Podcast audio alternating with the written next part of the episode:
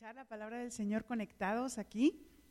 Y antes de empezar, vamos a orar y vamos a poner nuestro corazón y nuestro ser delante de Dios. Amén.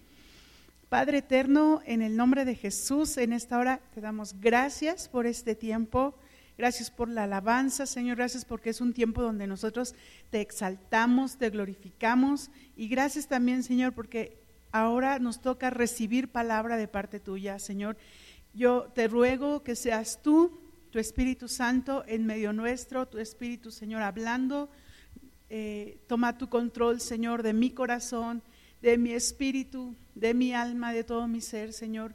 Que, que tu palabra sea, Señor, la que llegue a los corazones, Padre, y, y Señor, tu palabra sea quien profundice en nuestro ser, Señor. En el nombre de Jesús, háblanos, háblanos, Señor. Queremos escucharte, queremos escuchar de ti, que nuestros oídos estén atentos a ti, nuestros ojos estén atentos a ti, Señor, y, podamos estar delante de tu presencia, Padre, en el nombre de Cristo Jesús. Amén y amén. Amén. Pues bueno, eh, para empezar, yo quisiera que fueras a tu Biblia, en tu Biblia, al libro de Éxodo, capítulo 23, versículo 16. Éxodo 23, 16. Y dice la palabra de Dios así. En segundo lugar, celebra el festival de la cosecha, cuando me traiga los primeros frutos de tus cosechas. Eh, el Señor le está dando las tablas a Moisés, le están diciendo también todas las, leyes, todas las, las cosas que tienen que hacer ellos. Y una de las cosas que les pide es que festejen precisamente eh, el, tiempo de cosecha de los primeros frutos de, en primavera.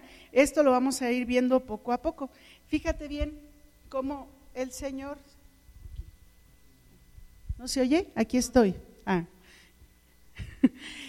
cómo el Señor eh, les habla y les dice, y vamos a ver en números 28, 26, durante el festival de la cosecha, cuando presenten al Señor lo primero de su nuevo grano, convoquen un día oficial para una asamblea santa y ese día no harán ningún trabajo habitual. El Señor les está hablando y les está diciendo, lo primero de tu cosecha, lo primerito, los primeros frutos son los que tú vas a traer, a traerme a mí y, y vas a celebrar conmigo esta, esta primicia de la cosecha. Y, yo sé que esto es para otra prédica, pero esto lo voy a hacer como un paréntesis. La primicia es los primeros frutos de tu trabajo. Y, y muchos de nosotros no dan primicias, pero es algo que oro al Señor para que lo ponga en nuestro corazón, porque es importante que traigamos las primicias delante de la presencia del Señor. Pero esto es otra prédica. Entonces vamos a ver en Éxodo 34, 22, dice, deberás celebrar el festival de la cosecha con los primeros frutos de la cosecha del trigo y celebrar también el festival de la cosecha final cuando termine la temporada de la cosecha. Y esto es en verano pero la, festividad que estaban festejando, que el Señor les estaba diciendo que tenían que celebrar en estos tiempos, era los primeros frutos, los que era precisamente en primavera. Y esos primeros frutos tenías, eh, tenían que prepararlos y llevarlos delante del Señor.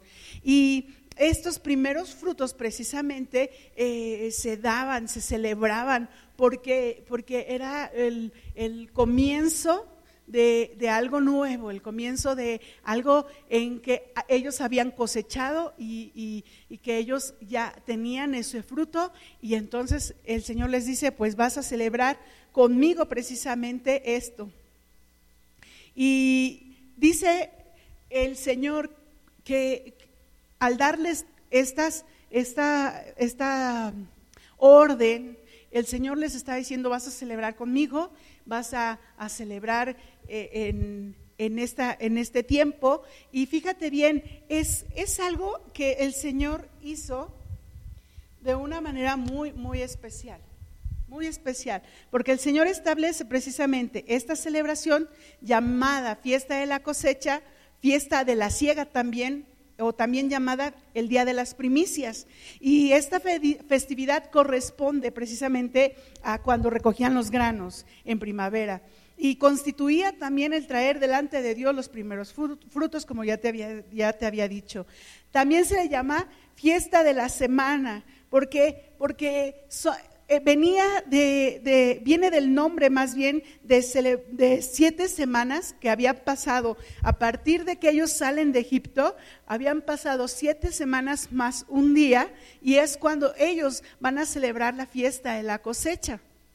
Y son siete semanas más un día, son 50 días. Y a esta, a este, esta festividad, precisamente por el tiempo en el que pasa, le dan el nombre de Pentecostés. Se lo dan desde, desde que pasan las siete semanas más un día, son 50 días. Lo que significa precisamente, o quiere decir más bien, quincuagésimo, en este caso, quincuagésimo días, o sea, han pasado 50 días. Y el Señor les da esta orden de que tienen que celebrar, de que tienen que eh, poner precisamente esta orden para bendición y para poder también llevar sus frutos a la delante de Dios, delante del Señor.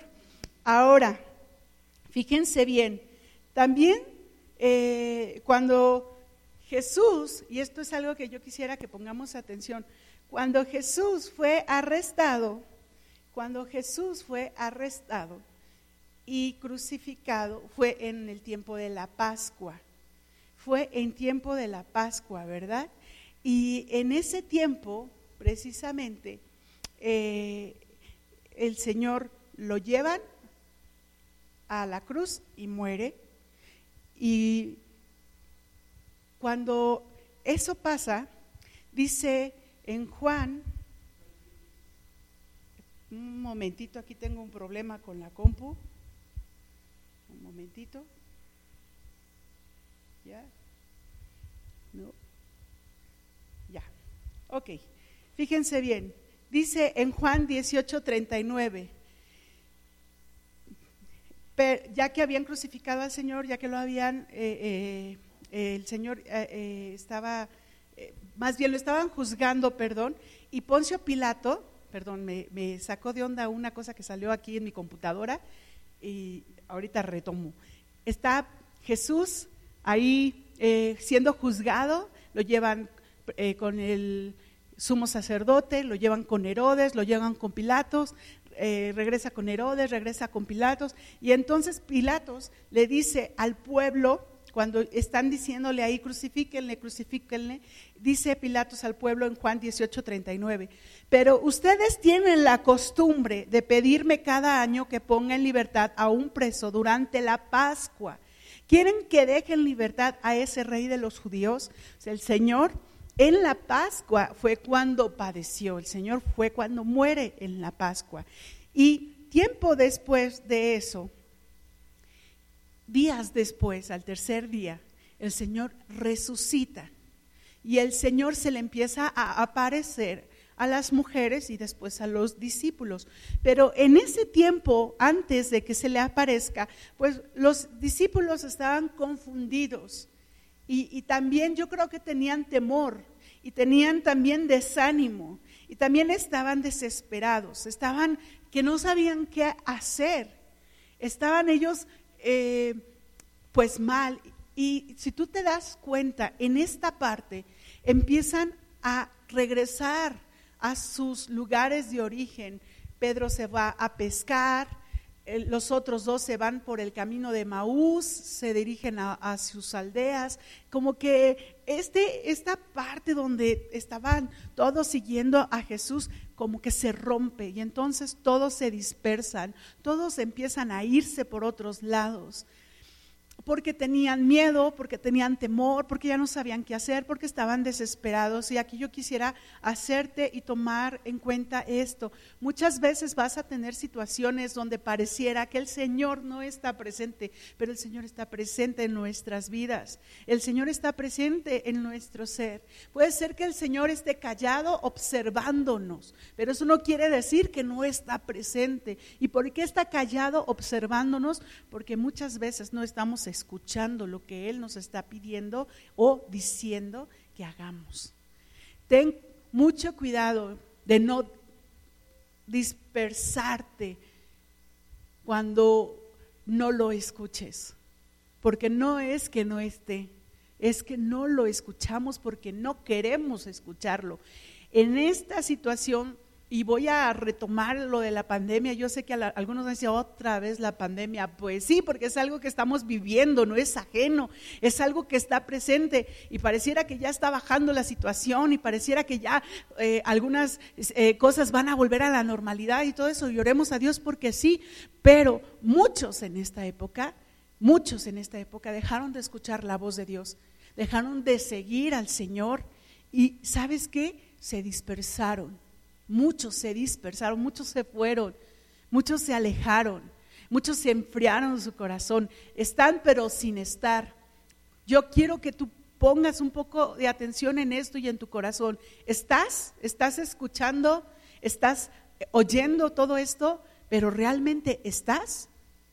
¿Estás, estás realmente presente, consciente que tienes a Dios delante de ti? ¿Estás consciente de ello? Pues estos se dispersaron y se fueron. Pero el Señor empieza a aparecérseles, empieza a mostrar que Él es real, que Él está vivo y entonces empiezan a juntarse de nuevo esos discípulos y empiezan a reunirse de nuevo porque se han dado cuenta que el Señor está vivo y el Señor está presente. Y dice Lucas, dice Lucas me falta un espacio. Dice Lucas 24:49. Ahora enviaré al Espíritu Santo. Él ya tiene a todos reunidos ahí con él. Y esto es una cosa hermosa, maravillosa, porque el Señor sabía que se iba a ir al cielo, pero Él no quería dejarnos solos, Él no quería dejarnos huérfanos. Y dice en Lucas 24, 49, ahora enviaré al Espíritu Santo tal como prometió mi Padre pero quédense aquí en la ciudad hasta que el Espíritu Santo venga y los llene con poder del cielo. ¡Wow! Tú le has dado una promesa a tu hijo, tienes que cumplirla. Porque una promesa es una promesa, pinky promise, no hay de otra. Es una promesa y la tienes que cumplir. Y el Señor dio esa promesa. Y, dice algo aquí muy, muy, muy hermoso, dice, y dice que, venga el Espíritu Santo sobre, sobre ellos y los llene con poder del cielo, no con poder de la tierra, con poder del cielo. Y es algo que yo creo que en ese momento los discípulos no entendían lo que estaba diciendo el Señor y aunque no lo entendían, lo escuchaban y decían, sí, sí, pero no lo entendemos, pero sí, lo queremos, sí estamos dispuestos, aquí estamos, Señor. Y les dice que no se vayan del lugar donde están, que se queden en el lugar donde están. Tienen que permanecer. Palabra clave, permanecer, no dispersarse, no irse, permanecer. Y tú y yo tenemos que permanecer, dure lo que dure esta situación, esta pandemia y todas las demás que vengan, todas las situaciones que vengan. Permanecer, no dispersarnos. Es bien, bien importante. Y, Lucas, este, este discípulo del Señor, escribe el libro de los hechos y, se lo escribe a un amigo y, y, vamos a ver Hechos 1 del 1 al 3. Teófilo, su amigo se llama Teófilo, fíjense bien. En mi primer libro, o sea, en el primer tratado, dice la reina Valera, te relaté todo lo que Jesús comenzó a hacer y a enseñar hasta el día que fue llevado al cielo. Después de haberles dado a sus apóstoles escogidos instrucciones adicionales por medio del Espíritu Santo, durante los 40 días después de que sufrió y murió, Cristo se apareció varias veces a los apóstoles y les demostró con muchas pruebas convincentes que Él realmente está vivo y les habló del reino de Dios. Versículo 4. Una vez, mientras comía con ellos, les ordenó, no se vayan de Jerusalén hasta que el Padre les envíe el regalo que les prometió. Tal como les dije antes, Juan bautizaba con agua, pero en, en unos cuantos días serán bautizados con el Espíritu Santo. Qué hermosa palabra de parte del Señor. Qué preciosa palabra porque el Señor les estaba dando precisamente y hablando sobre una promesa. No se vayan, no se vayan a ir. Él tomó a precisamente sus discípulos y los estaba ahí todavía dando instrucciones, todavía enseñando, antes de irse, todavía estaba diciéndoles qué era lo que tenían que hacer. Y, muchas veces es como los niños cuando les das una instrucción que no te entienden mal, sobre todo cuando están en clase los pequeños y está la maestra explicándoles y todos y ellos, ajá, ajá, ajá, no entienden, ellos lo hacen y ya hasta que lo hacen es cuando entienden. Y así sucede muchas veces dentro de lo que es la vida en Cristo. El Señor te dice, vas a hacer esto y a lo mejor tú no lo entiendes, pero en cuanto lo haces, entiendes y entiendes el por qué. O estás viviendo algo y en el momento no lo entiendes, pero conforme y va pasando el proceso, lo vas entendiendo, lo vas captando, te vas dando cuenta de por qué era necesario que vivieras esa situación, de por qué era necesario que vivieras esa experiencia, de por qué era necesario que el Señor te diera esa instrucción y que tú la hicieras. Ser obedientes, ser atentos a la voz de Dios es súper importante, súper importante. Si el Señor te dice, haz, haz esto, hazlo. Hazlo. Si el Espíritu Santo te dice, haz esto, hazlo. Porque puede llegar el momento que tanto el Señor como el Espíritu se den cuenta de que tú no estás siendo obediente y entonces dejen de pedirte. Y eso es algo que tienes que tener cuidado. Es como un, una persona, un papá, una mamá, cuando está diciéndole al hijo, eh, eh, haz esto, haz aquello, va a llegar un momento donde te das cuenta que si no lo hacen, te decepcionas, te, entristeces. Y, y, entonces dices, lo tengo que hacer yo, porque si no, no lo va a hacer.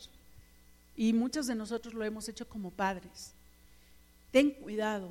Cuando el Señor te diga, haz esto, hazlo, hazlo aunque a lo mejor al principio te equivoques, aunque al principio a lo mejor te salga mal.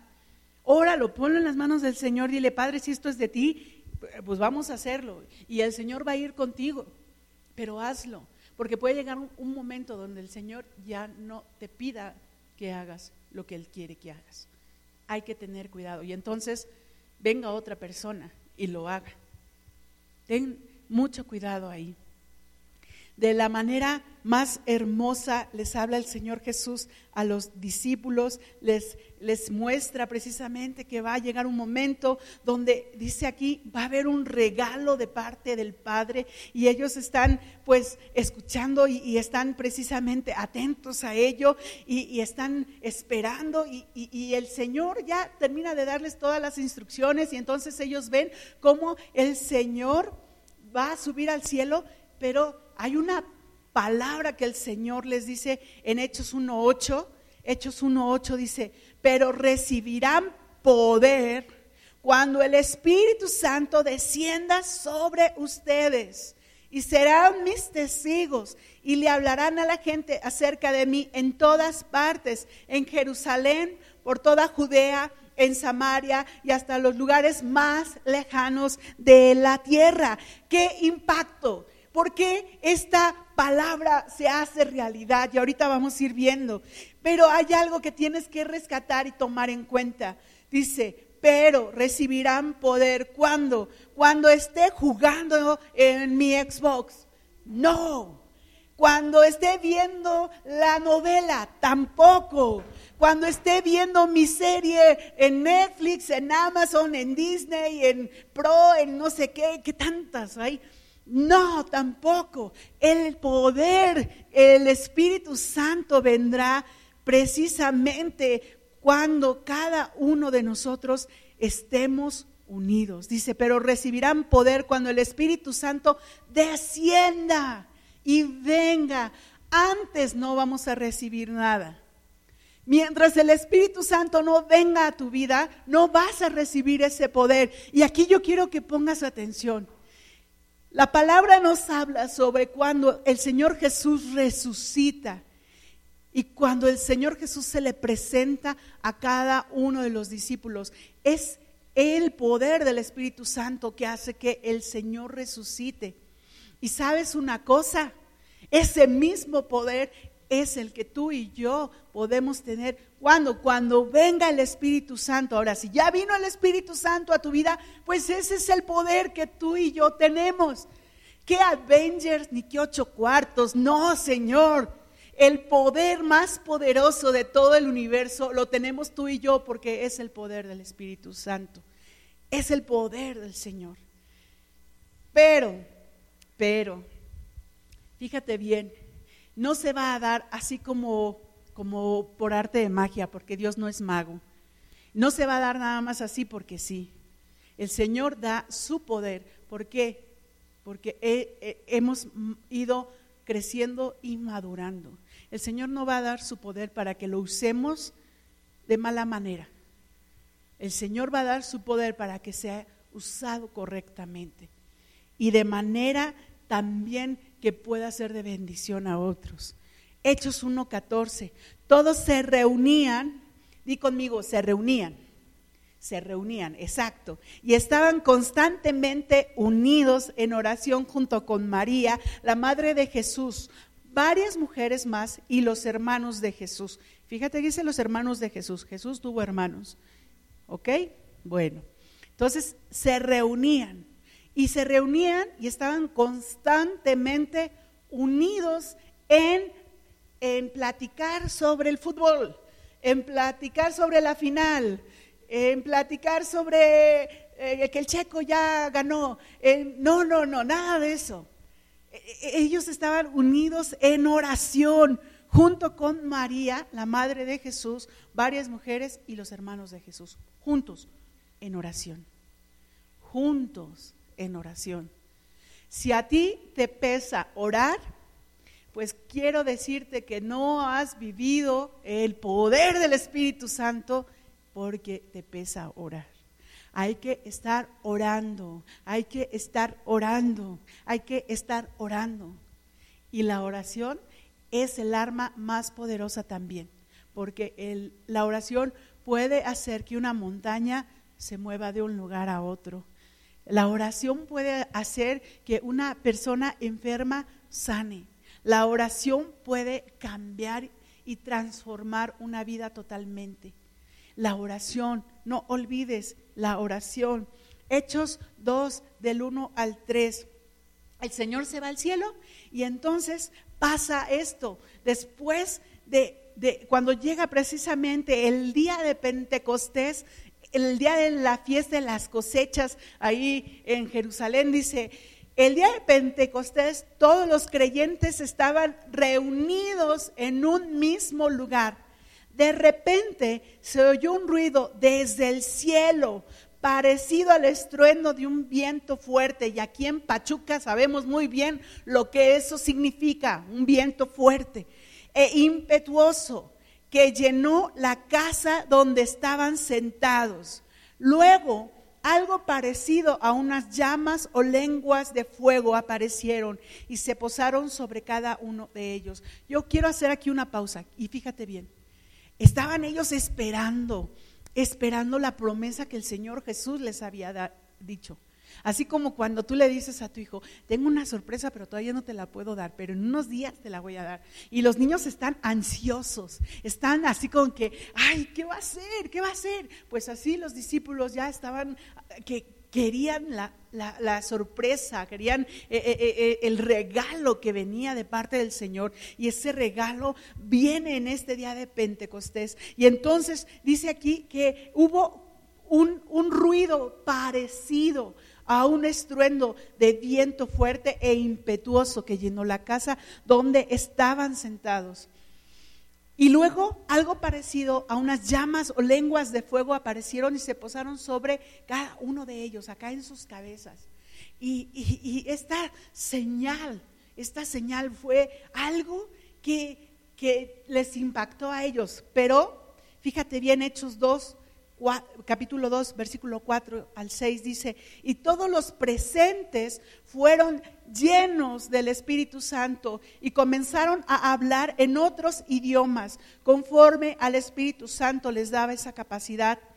En esa ocasión había judíos devotos de todas las naciones que vivían en Jerusalén cuando oyeron el fuerte ruido, todos llegaron corriendo y quedaron desconcertados al escuchar sus propios idiomas hablados por los creyentes. Voy a hacer una pausa tantito aquí. Fíjate bien, dice, todos los presentes fueron llenos del Espíritu Santo. Todos, ¿quiénes? Los que estaban adentro, adentro de la casa orando.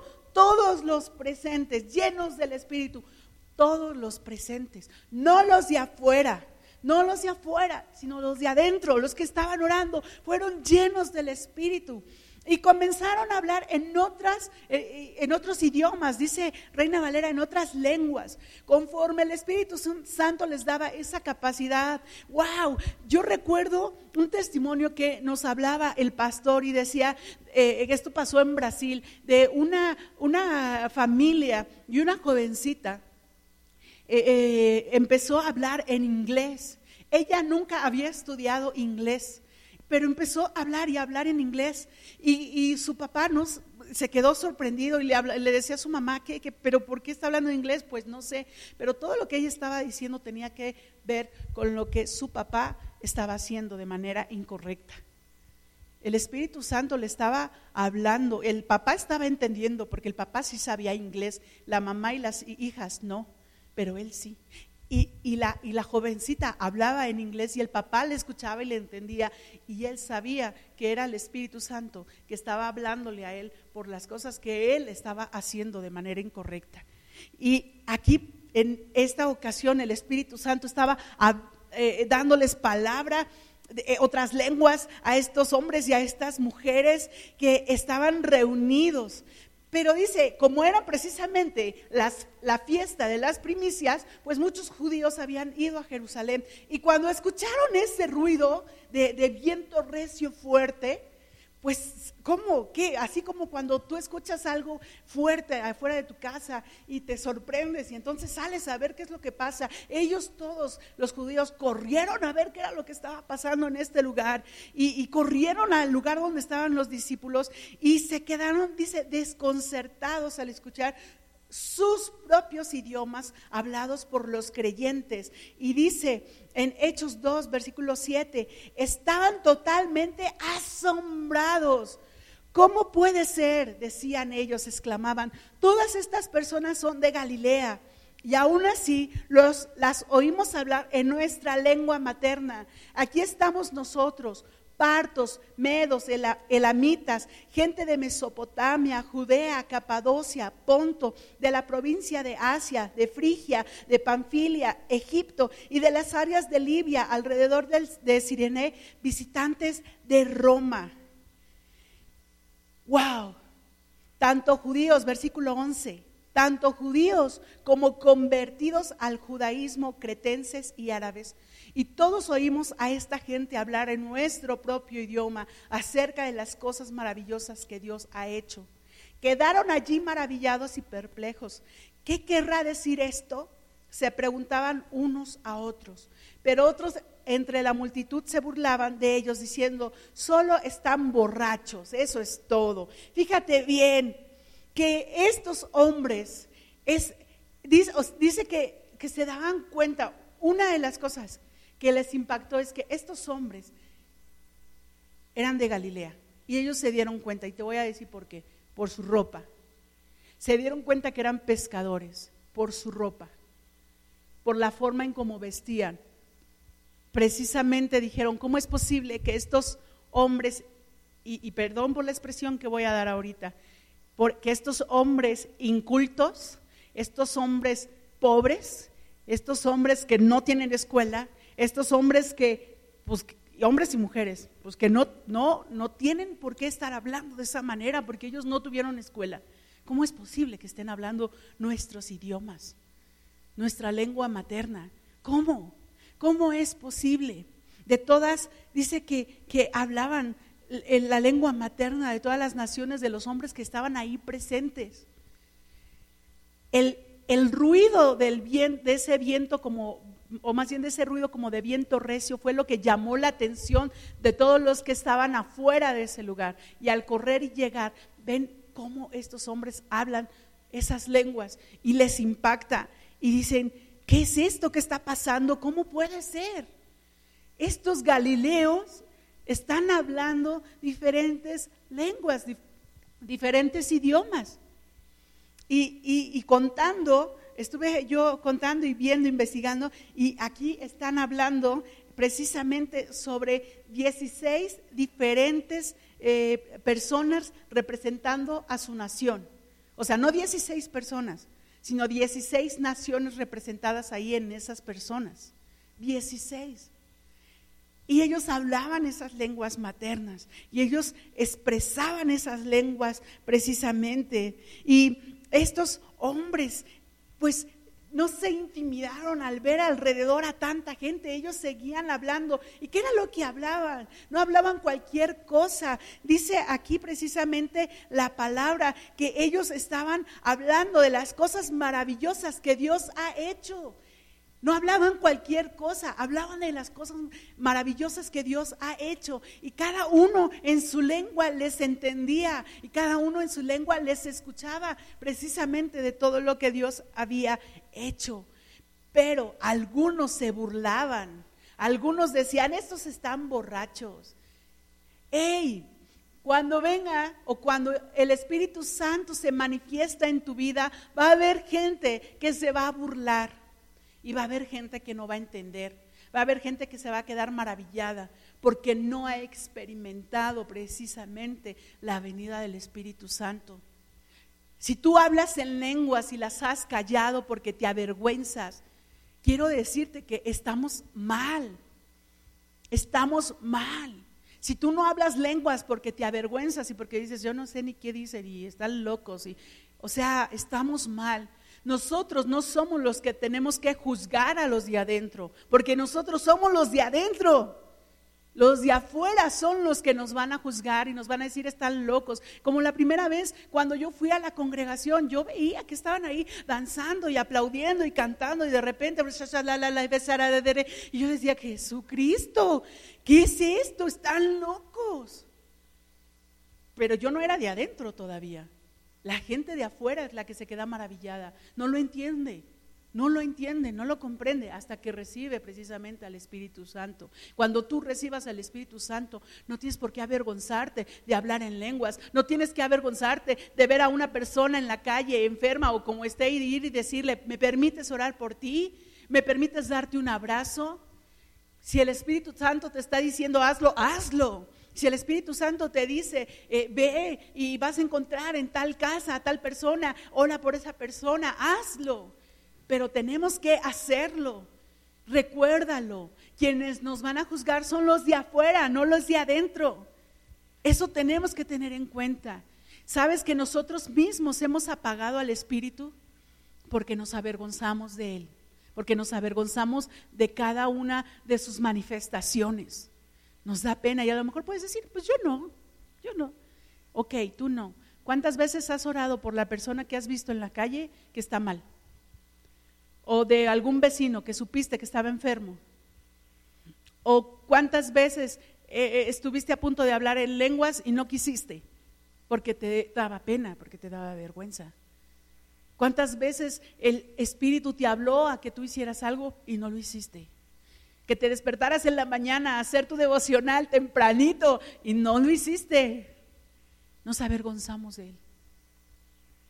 Nos avergonzamos del Espíritu Santo. Y yo hoy, el día de hoy, yo quiero que quites esa vergüenza de tu vida, porque esa vergüenza no tiene que existir. Porque esa vergüenza no tiene que haberla en tu vida. No estás haciendo algo mal Es el mismo espíritu que está impulsándonos. El mismo espíritu que va a hacer que hagamos locuras y que no entendamos en el momento, pero con el tiempo lo vas a entender, lo vas a comprender y te vas a dar cuenta de que el Espíritu está respaldando. Va a haber veces a lo mejor en que no vamos a hacer las cosas así como a la perfección, porque porque muchas veces vamos a poner trabas nosotros mismos, pero nosotros tenemos que quitarnos precisamente esa playera de la vergüenza, quitarla y ponernos precisamente al Espíritu Santo. Es algo que tenemos que vivir, es algo que tenemos que experimentar, es algo que tenemos que tomar en cuenta. Versículo 16 de Hechos 2.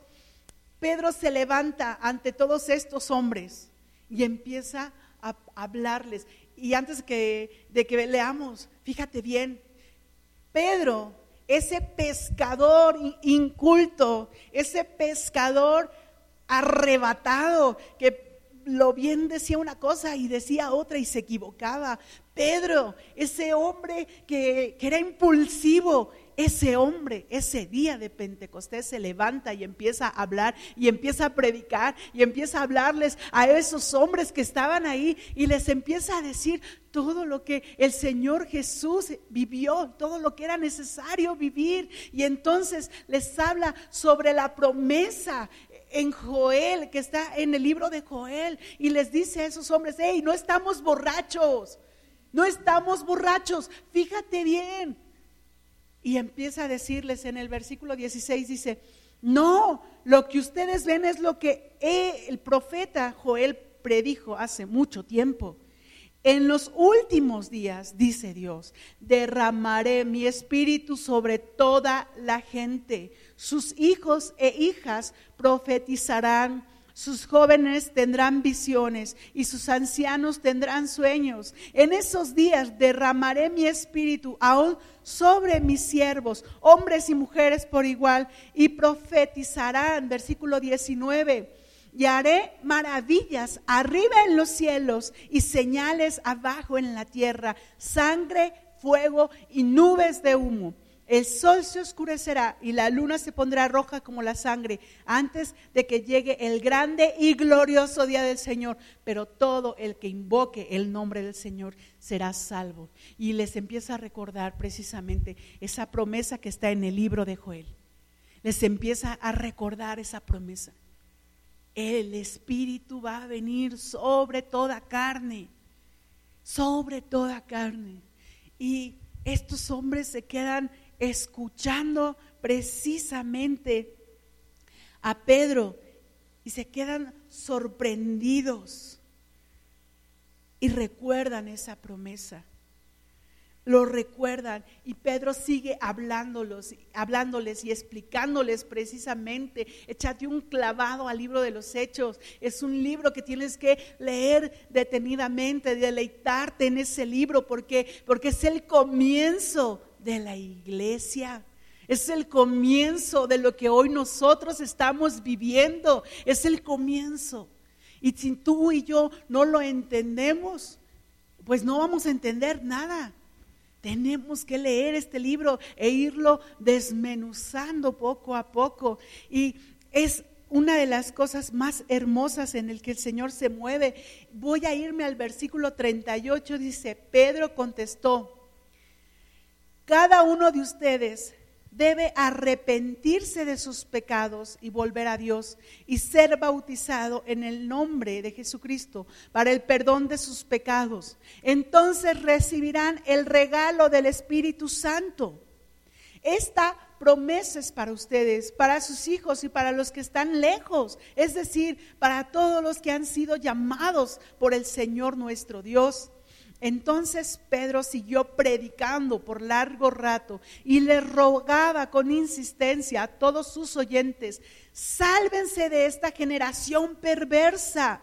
Los que creyeron lo que Pedro dijo fueron bautizados y sumados a la iglesia en ese mismo día como tres mil en total. Tres mil personas en un día. En un solo día, solo porque ese hombre inculto pescador se levantó a ese Galileo y empezó a predicarles. ¡Ey! ¿Qué nos impide hablarles a la gente? Te voy a decir que nos impide nuestra vergüenza. Ay, es que me da pena. Ay, es que qué va a decir. Ay, es que me da miedo. Ay, es que no sé cómo hacerlo. Ay, es que y nos, nuestros esques son más poderosos en nosotros que el mismo espíritu. Y te voy a decir por qué.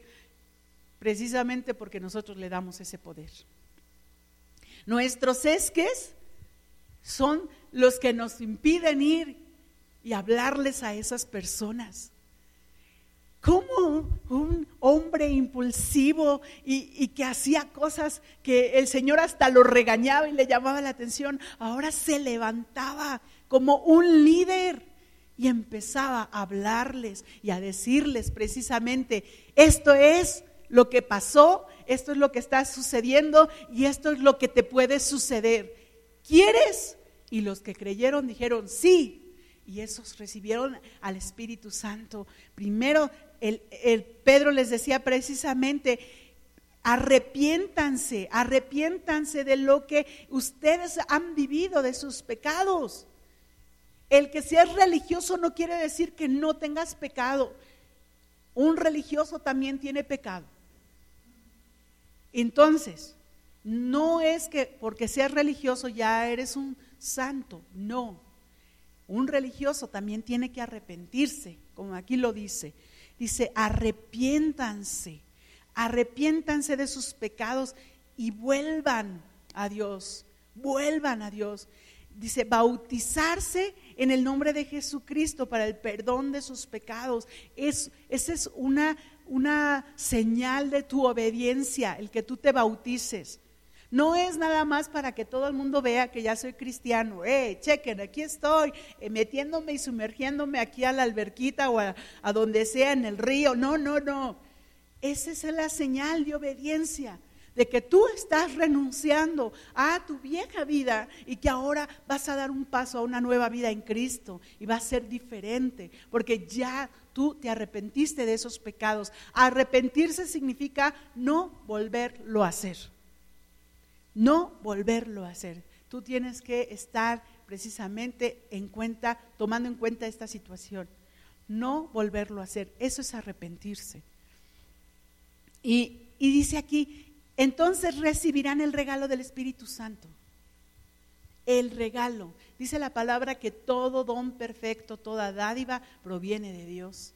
Y este don del Espíritu Santo proviene de Dios. Y estos tres mil hombres los recibieron. Ahora la pregunta es, ¿cuántos de nosotros queremos precisamente al Espíritu Santo? A lo mejor tú dices, yo ya lo recibí. Bueno, pues vamos a demostrar lo que ya lo recibimos. Vamos a demostrar lo que ya, y no, por, no porque lo vas a demostrar a las demás personas o a la misma congregación, no, te vas a demostrar a ti mismo que ya lo recibiste, que ya lo tienes, que ya está en ti. Y si ya está en ti, aviva ese fuego, avívalo. Como Pablo le dijo a Timoteo, aviva ese fuego que está en ti, avívalo. No te disperses como se dispersaron los discípulos al principio. No te disperses, no te disperses en tus pensamientos tampoco. Aviva ese fuego que está en ti, avívalo. Es necesario, es importante. Vamos a regresar a la, a la congregación, primeramente Dios, no sé cuándo, pero vamos a regresar. ¿Y qué es lo que va a suceder? Te voy a decir, muchos van a regresar como se fueron, así, sin nada. Muchos van a regresar como diciendo, pues a ver, a ver qué cambió la iglesia, a ver qué cambió la congregación, a ver qué cambiaron aquí. Muchos van a regresar porque no saben ni qué. Muchos van a regresar que no saben porque son nuevos, porque se les ha ido compartiendo y se les o más bien ellos van a venir por primera vez, no van a regresar, van a venir por primera vez.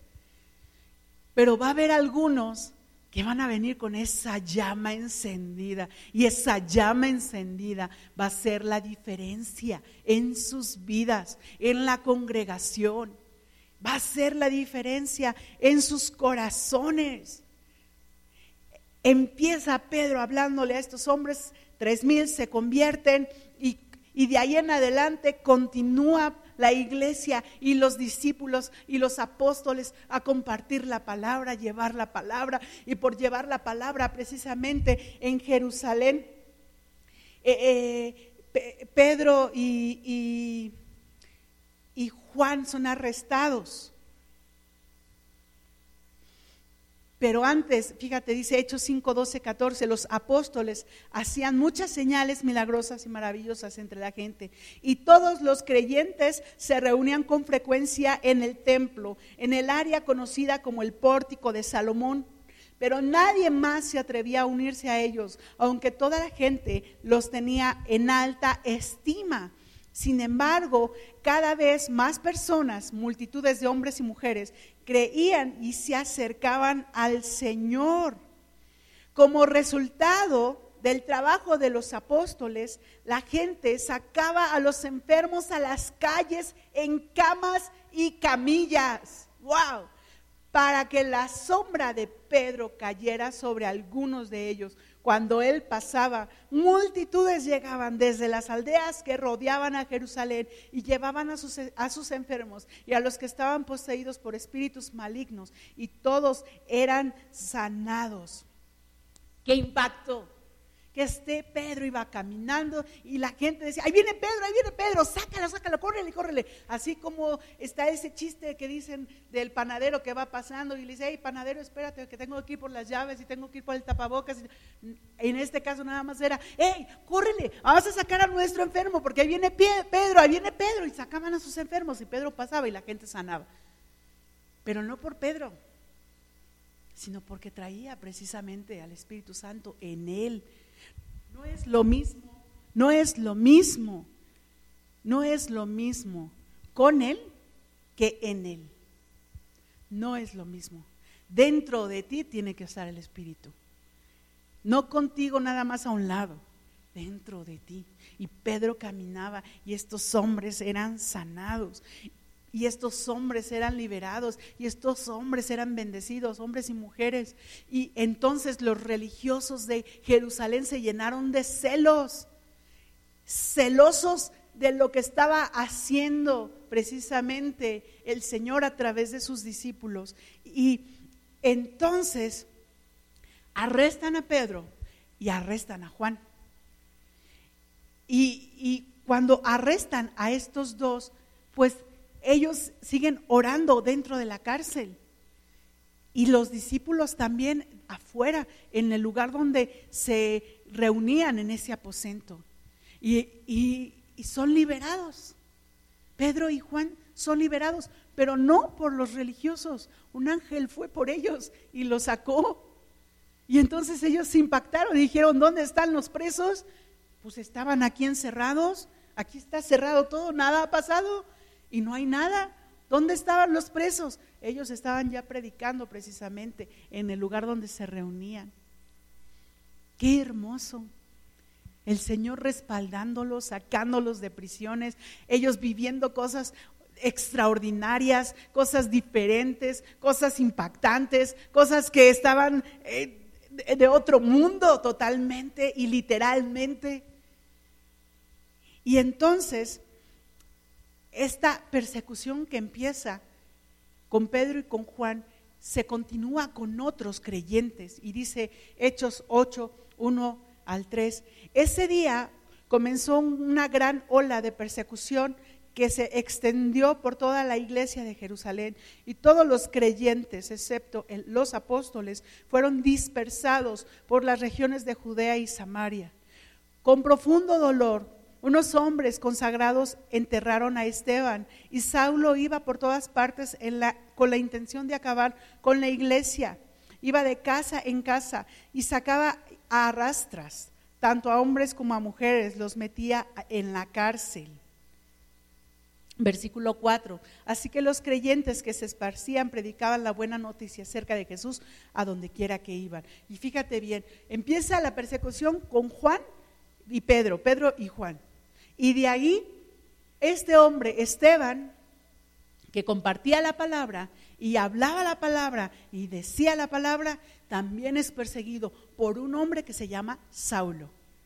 Saulo, se, celoso de su religión, fariseo de fariseos, dice él, celoso de su religión, perseguía precisamente a los cristianos, aquellos que seguían a Cristo. Y uno de ellos era Esteban.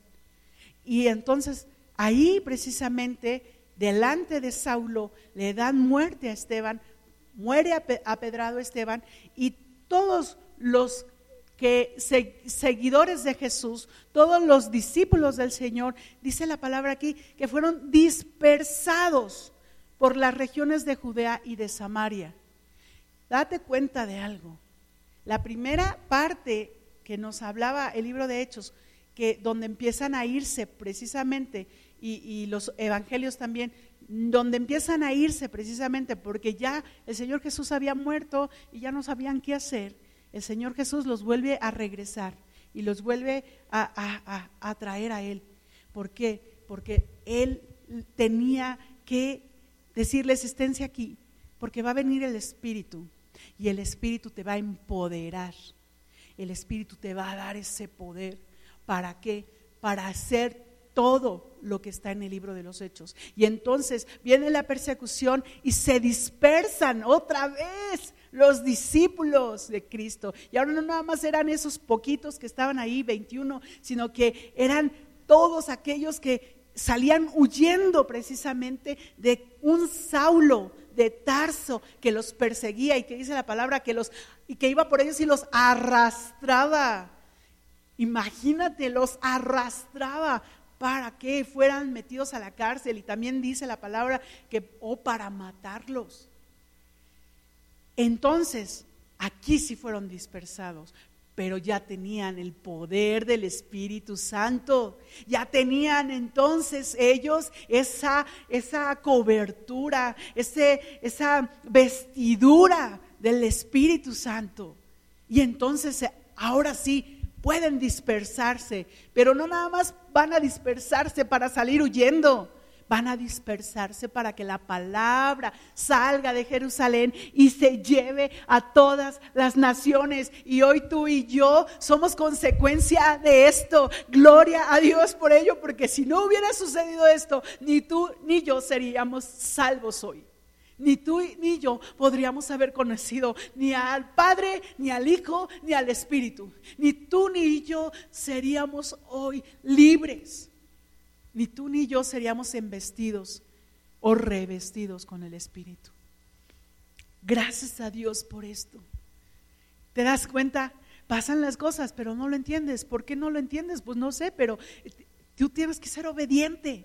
Tú tienes que ser obediente. ¿Por qué? Porque va a llegar el día donde va a suceder algo que a lo mejor tú no lo vas a ver con tus ojos, pero a lo mejor lo vas a ver allá en el cielo y el Señor te va a decir, mira, esto pasó por esto y era necesario que tú lo padecieras para que ellos fueran salvos, para que ellos caminaran en la palabra, para que ellos fueran diferentes, para que ellos fueran libres. Tú y yo podemos precisamente bendecir la vida de otros siempre y cuando seamos valientes. Como estos hombres y estas mujeres, la palabra empieza a hablarnos precisamente de todos los milagros que van sucediendo, de todas las cosas que van viviendo los apóstoles, también de las persecuciones que han vivido los apóstoles, de cómo eh, eh, eh, uno de los apóstoles muere a espada por Herodes, que todas las cosas que viven. y yo quiero aquí tomar en cuenta algo bien impactante bien impactante que dice en el versículo 4. Así que, 8.4, eh, así que los creyentes que se esparcieron predicaban la buena noticia acerca de Jesús donde quiera que iban. Si tú y yo, si tú y yo estamos aquí, es porque aquí está precisamente en hechos la razón. Estos hombres valientes fueron y hablaron, y hablaron sin miedo, y hablaron sin temor, y oraban por los enfermos, y no tenían temor de que no fuera a sanar, porque sabían que el Espíritu Santo estaba con ellos y les respaldaba. Oraban por aquellos que estaban poseídos por demonios y eran liberados porque sabían que el Espíritu Santo estaba en sus vidas.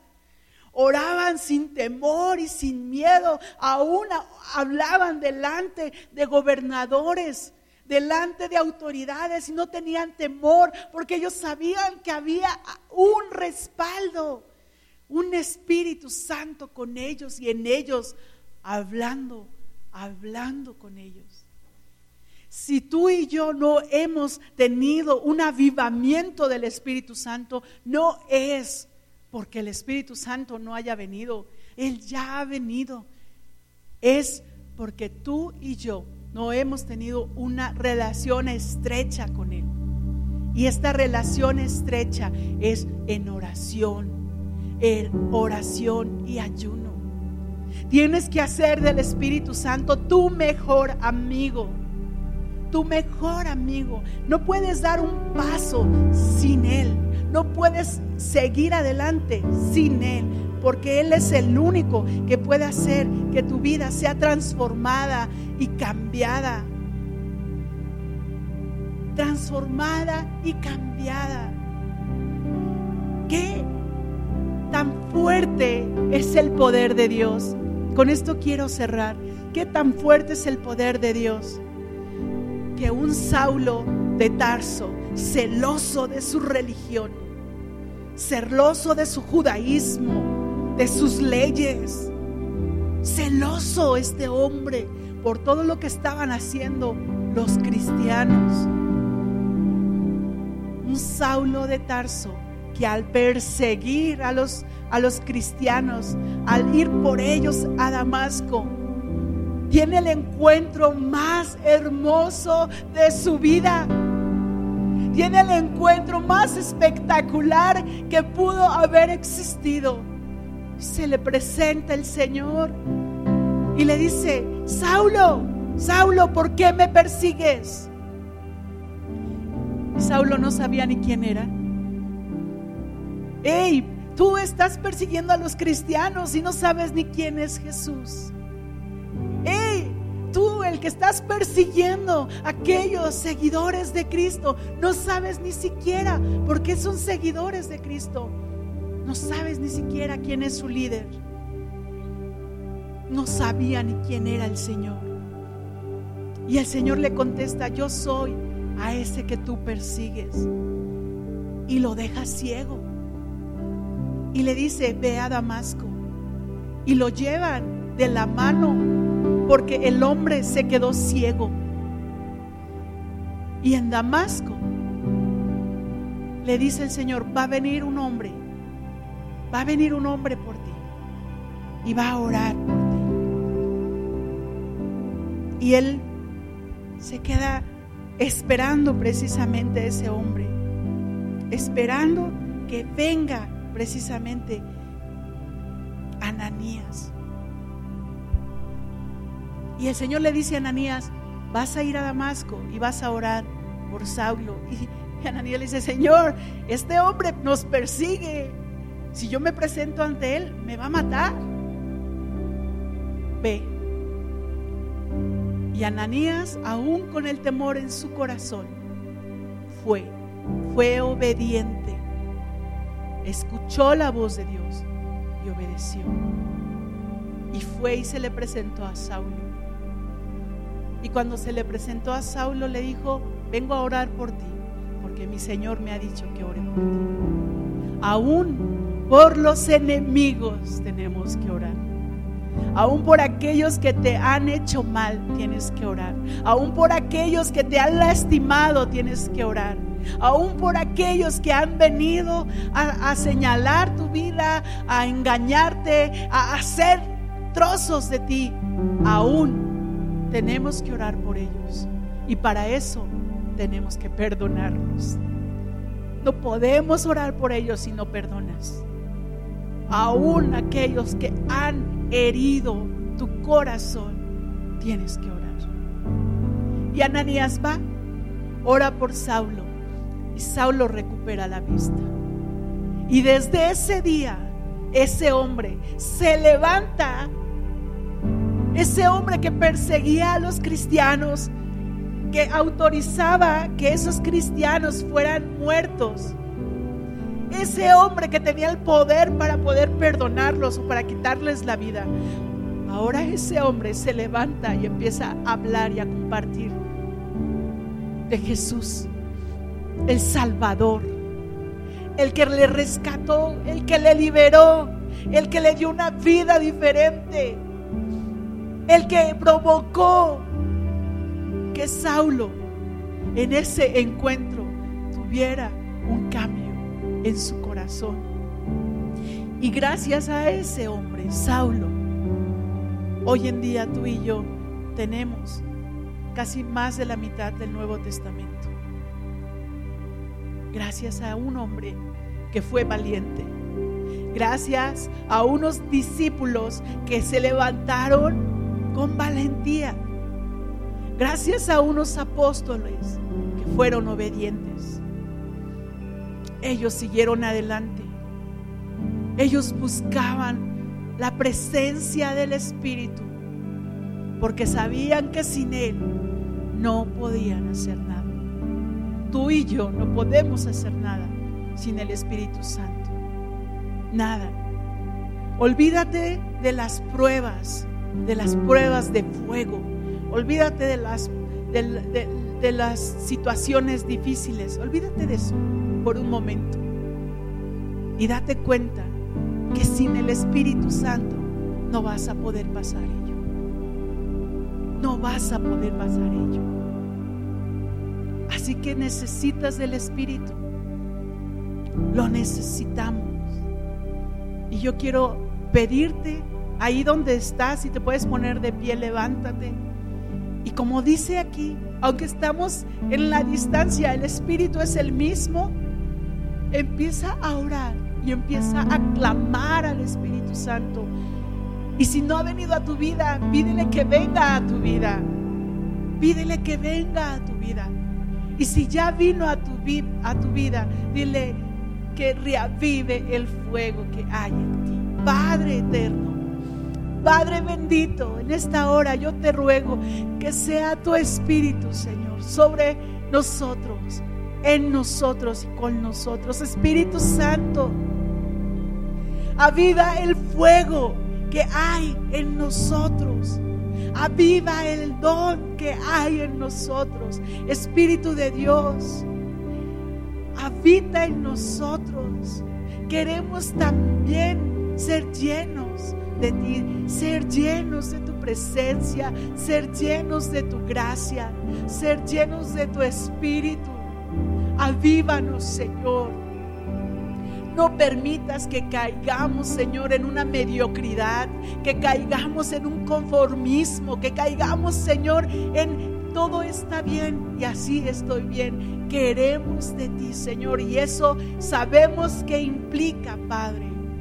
No nada más el que oremos por los enfermos y sanen, no nada más el que hablemos en lenguas, no nada más, Señor, que se manifiesten los dones del Espíritu y el fruto del Espíritu, sino también, Señor, que va a haber gente, Padre, que nos va a señalar, que va a haber gente que nos va a criticar, que va a haber gente, Señor, que nos va a perseguir. Sabemos, Señor, que tú estás en medio nuestro. Yo, Padre, en el nombre de Jesús, ruego por mis hermanos, por mis hermanas, por mí misma, para que tú, Señor, nos hagas valientes, Padre, para seguir tu palabra tú nos capacites, Señor, para hacer tu obra y tu voluntad. Y así, Señor, como en el Pentecostés, tres mil se convirtieron. Que cuando nosotros hablemos tu palabra, llevemos las buenas nuevas de salvación y nos gocemos con ellos, Señor. Nos gocemos porque esos que están escuchando se convierten a ti, se arrepienten y vienen a tus pies, Señor Jesús. Vienen a tus pies, Espíritu Santo. Espíritu de Dios, habla, habla a la vida de cada uno de nosotros. Habla a la vida de cada uno de nosotros. Y haz que nuestra vida sea transformada. Y si tú tienes lenguas, empieza a hablar en lenguas. No te avergüences de ello, porque es una manifestación del Espíritu.